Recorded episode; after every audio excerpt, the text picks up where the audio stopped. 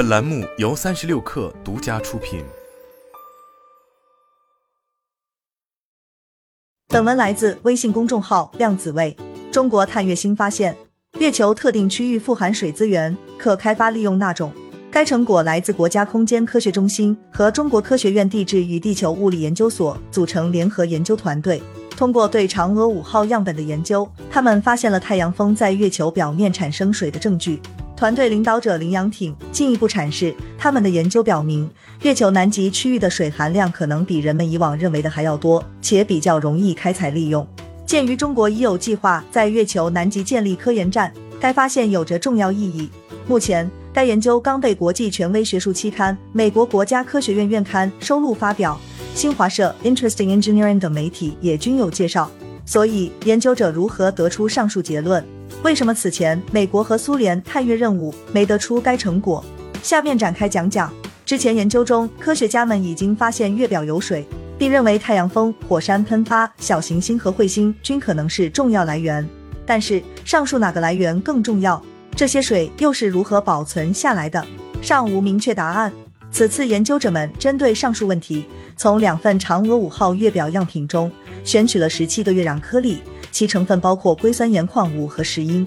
需要明确的是，此番研究者们所说的水，并非通常所说的液态水，而是月壤中的结构水，主要以羟基形式存在于矿物中。加热是从中获取液态水的常见方式之一。在具体研究过程中，由于水的主要组成元素是氢，研究者一般用氢含量表示水含量。他们先对样本进行二次电子成像及透射电子显微分析，发现灰石、橄榄石等物质表层有明显太阳风造成的损伤区，厚度在六十至八十五纳米。针对不同矿物，他们继续由表及里，利用纳米离子探针，结合最新研发的超高空间分辨的深度剖面分析技术，分析了氢及同位素的含量。结果显示，斜长石、灰石等表面有太阳风损伤的矿物，其氢元素含量也大致集中在损伤区域。在矿物内部越深的区域，氢元素含量越少。到了矿物表面三百纳米以下，几乎氢元素含量趋于稳定。这印证了大量氢元素与太阳风有直接关系。由于太阳风中氘含量极低，研究者继续通过分析样本中氘的比例，探究大量氢元素的来源。结果发现，相关数值对比球粒陨、彗星和月球内部储层样本，该数值有显著不同，说明了氘同位素所含比例极低。研究者认为，这证明了这些水都是由太阳风高速射入月球表面的。那么，为什么之前探月任务没发现该现象？研究者又对比之前阿波罗任务中的样本不同深度的含氢量，明显看出嫦娥五号所得样本土壤表层氢元素含量高于之前探月任务。团队猜测，此次与之前收集样本纬度不同，造成了这一现象。为此，他们基于样本在加热实验分析结果，模拟了不同温度下。月壤颗粒保存太阳风氢的数值多少？根据模拟情况，研究者认为月球高纬度地区因温度不同，土壤表面氢含量更高，预计具体数值达五百六十 ppm。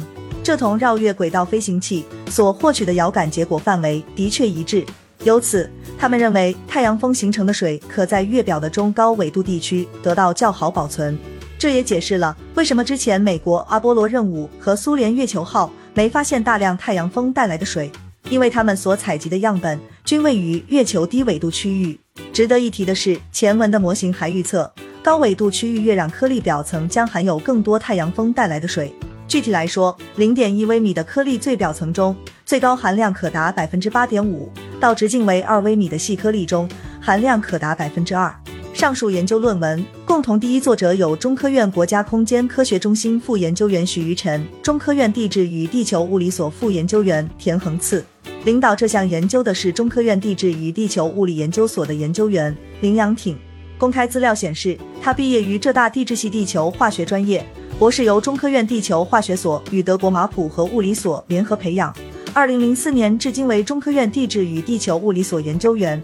林阳挺长期致力于研究的方向为陨石中的太阳系外颗粒与恒星演化、月球的形成演化与探测、纳米离子探针分析技术等。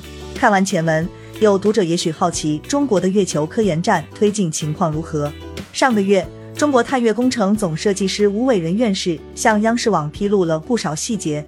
该科研站位于月球南极，基本型包括着陆器、月球车、可起飞的飞跃器、轨道上还有轨道器，主要由嫦娥七号和嫦娥八号构建。